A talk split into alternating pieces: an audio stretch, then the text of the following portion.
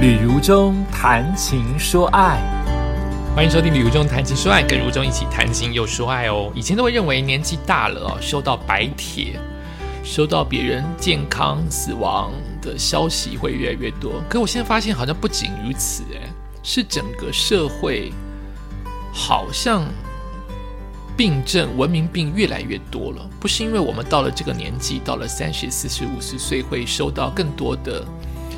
呃，长辈往生的消息是，其实你十岁、二十岁都可能会碰到这样的消息，因为现在猝死的人太多了，加上疫情又严重，再加上癌症的人真的好多，身旁好多人年纪轻轻就离开了，癌症好多好多，艺人啊、明星啊，都也逃不过病痛或是死亡的折磨。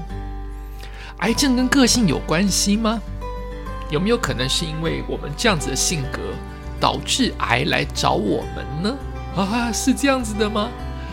来自三立新闻网，癌症真的和个性有关？它是惊叹号哦，它不是一个问号哦，代表这是证实的。临床证实七种人格特质是癌症的候选人，所以我们是不是能尽量不要做到，我们不要变成候选人？我们是不是可以尽量的乐观光明，尽量的调整自己？我知道人很难改变，我自己都是人，我当然知道人难改变。但有些事情经过一些事情的发生，或是努力的调整，也许不能百分之百的改变，百分之十、百分之二十的改变，也许癌症就会晚一点，或不愿意来找我们了呢？那是不是我们可以做呢？这是记者郭义军在台北的报道啊，让我来朗读一下。癌症已成为国人夺命元凶，尤其现代人有各种文明病，饮食不正常，压力又大，总觉得离癌症又更近了。而且根据卫福部统计，台湾癌症发生的人数仍然持续的上升哦。联安预防医学机构联清诊所心理师倪家珍就透露，癌症的成因有很多，其中心理情绪层面也是重要的一环。中国古老的智慧告诉我们，喜怒哀乐悲恐惊这七种情绪过多、过久、过大，都会影响对应的腑脏器官，对于细胞、身体造成了影响。甚至临床也发现，有七种人格特质容易罹患癌症，是真的。情绪变化会影响生理健康，不只是癌症，身体的一些不舒服或是生理的症状，常常跟情绪有关。心理师表示，我们或多或少都有过这样的经验：伤心的时候头会痛，或是明天要上台，肠胃就不舒服。也有些人感到身体不适，但是生理检查都正常，可是只要情绪一改善，身体的症状也会减轻或消失。从中医、西医或许多的传统医学角度，都有提到性格和情绪对于生理的影响。不少人会问：什么是心理会影响生理呢？心理师就解释，就整体观而言，身心是一体的。精神、心情是引导系统，不安与起伏会影响人的呼吸、心跳和相对应的神经系统、免疫系统等等。当系统处于不平衡的时候，就会出现一些征兆，好比睡不好、月经不顺、肠胃道不舒服等现象。近年来，医学上更注重于。关注心念、性格与情绪对人体健康的影响，也包括癌症的研究或是临床的观察。心理师表示，美国布罗迪博士，他长期进行癌症病人的治疗。他在临床工作以癌症病人的自述当中，发现了一些人格特性以及压力的泉源，归纳出七种跟癌症。有关联性比较高的特质，你来听听看，跟你有没有关联？第一种，高度谨慎、认真、勤劳，通常心智运作高于一般人的人，比较容易得癌症。第二种，过度承担他人的责任，过于担心的人。第三种。深切需要去满足他人的需求，取悦别人，想要获取外在认同的人。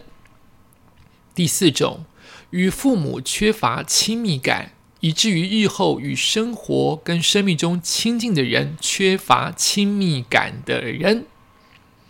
第五种，内心长期压抑着有害情绪，包括压抑愤怒、压抑怨怼、压抑敌意的人。第六种，对压力反应不良，无法适当排解，可能过往曾遇过创伤事件的人。第七种，有无法表达解决的问题，可能童年时期的阴影印记，自身不一定有意识的人。伤脑筋会不会是每一个人都有可能了？这七种人似乎难过了很多很多大部分的人了吧？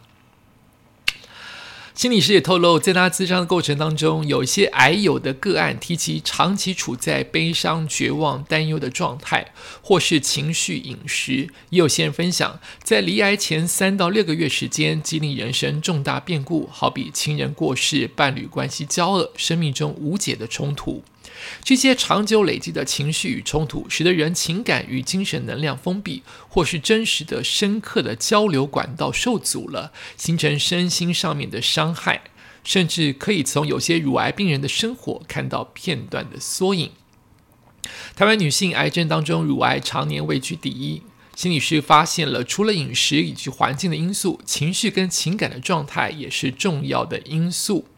他协助了一些乳癌朋友，通常与伴侣有长期的冲突、怨怼、不愉快的情形。为了和谐，证明自己可以兼顾所有角色，或是顾及孩子的感受，以委屈吞忍的方式来压抑情绪，没有适当的出口，心中有许许多多的心理纠结啊！这常常会是乳癌的患者的其中一个部分的心理的状态。至于男性癌症的病人。心理当时，心理师他接触中也观察到男性缺乏情绪跟情感表达的社会支持，因此男性不习惯袒露自己的感受，对于内心而言是沉重的负担。他遇过一位肺癌的末期病人，在离癌之前就一直习惯以工作来回避家中的冲突，也不曾透过语言来表达自己的感受，脸上时常有一种悲哀跟无奈。至于有些人内化道德与文化期待过深，要求自己要当好人，凡事要和谐，以别人的需求为优先，不允许自己有情绪，这样的性格特质会压抑许多情绪感受，过着失衡的生活，最后身体代为承受。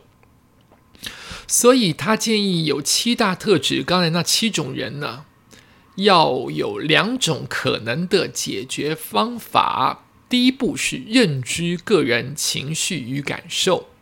如果你的性格符合上述七大特质，希望有所改变，要怎么做呢？由于性格是长时间的累积，不是一下子能改变的，建议大家第一步要学会认知自己的情绪，可以为自己建立愉快事件簿，或是不愉快事件簿，簿子的簿，本子的本啊，就是簿本，笔记簿的簿。带着好奇的心情练习，用一周的时间，每天记录两到三个愉快时刻，借此了解什么样的情境，面对什么样的人事物，有哪些情绪跟感受，去察觉自己的情绪反应模式和程度。到了第二个礼拜，每一天记录生活中一到两个不愉快的时刻。哦，第一周先记两到三个愉快时刻，到第二周的时候是记录生活中一到。两个不愉快的时刻，哎，先记两到三个愉快时刻，第二周是记一到两个不愉快的时刻。在这个时刻，通常自己在做些什么呢？借由这一些观察，会发现自己的心与情绪是如何看待、回应外在的人事物，以及造成的影响。想一想，是否需要调整？心理师就分享自己一个个案呢，实行这个方法之后，从记录当中发现自己对小学三年级的儿子许多行为反应都过于强烈，时常因为小事对孩子不耐烦或是斥责。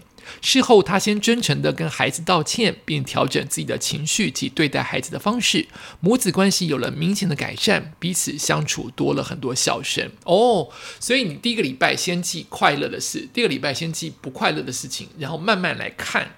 来吸收，来做调整，你会发现，哎，自己有这么容易生气，或者自己怎么会被某些事情牵引快乐？来做一些检讨跟反省。做这些事情之后，并不代表你一定不会得癌症，或一定会得癌症，但至少你改善了自己的人际关系，或是刚才所说那个例子，你改善了母子的关系，不也是一件好事吗？哦，好，第二步是安定自己的心，学习调节负面情绪，给予自己快乐。第二阶段要学习安定自己的内心，心理师建议在生活当中借由动态、静态活动观察自己的心如何浮动跟平稳下来，找到让自己开心的兴趣，好比静坐啊、呼吸练习啊，都是一个不错的开始。也可以借由动态的走路、瑜伽，或是去大自然走走唱唱，把平常压抑释放开来，让大自然为你洗涤。而拥有一到两个让自己投入的兴趣与同好交流，让身心有轻松愉快的时光。当然，如果现在烦恼正盛，就可以考虑寻求专业的心理师来做协助喽。最后，心理师教大家有一个简单有效的方法，那就是每天对着镜子练习大笑三声。听起来很笨。很多人都这样说，但我从来没有做过。下次我来真的做做看。笑呢会牵动脸部神经，让人放松。当更加认识自己的心之后，学会排解负面的情绪，照顾自己的感受，就比较容易过着平衡、幸福的生活，让身心维持在健康状态。真的吗？对镜子大笑三声，所有的演讲好像很早以前就听过这个方法，我都会觉得好假哦。但我自己也知道，假的事情做久了就会真。像在职场当中，我有时候会假笑，假笑久了之后，因为为了和谐嘛，演艺圈就是为了和谐嘛，都是一个人脉嘛。假笑久了之后，我发现我笑得很真诚，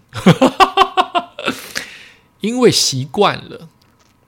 所以我现在要练习每天对镜子的自己，我不要想。我我先对自己笑嘛，我不是老是把笑容都留给外面的人，都不留给家人跟自己。我现在先对镜子里面自己的旅途中，每一天好，今天就说，今天就要做。每天起床，我要对镜子练习大笑三声。一起床我就要做这件事情，哎，会不会太太太强人所难？一起床我就要对这镜子对礼物中，哈哈哈哈哈哈！好像白痴，好像白痴哦！我就要这样做。如果我做一个月有效，我九月的 podcast 跟大家来说有没有效，好不好？就这么说定了。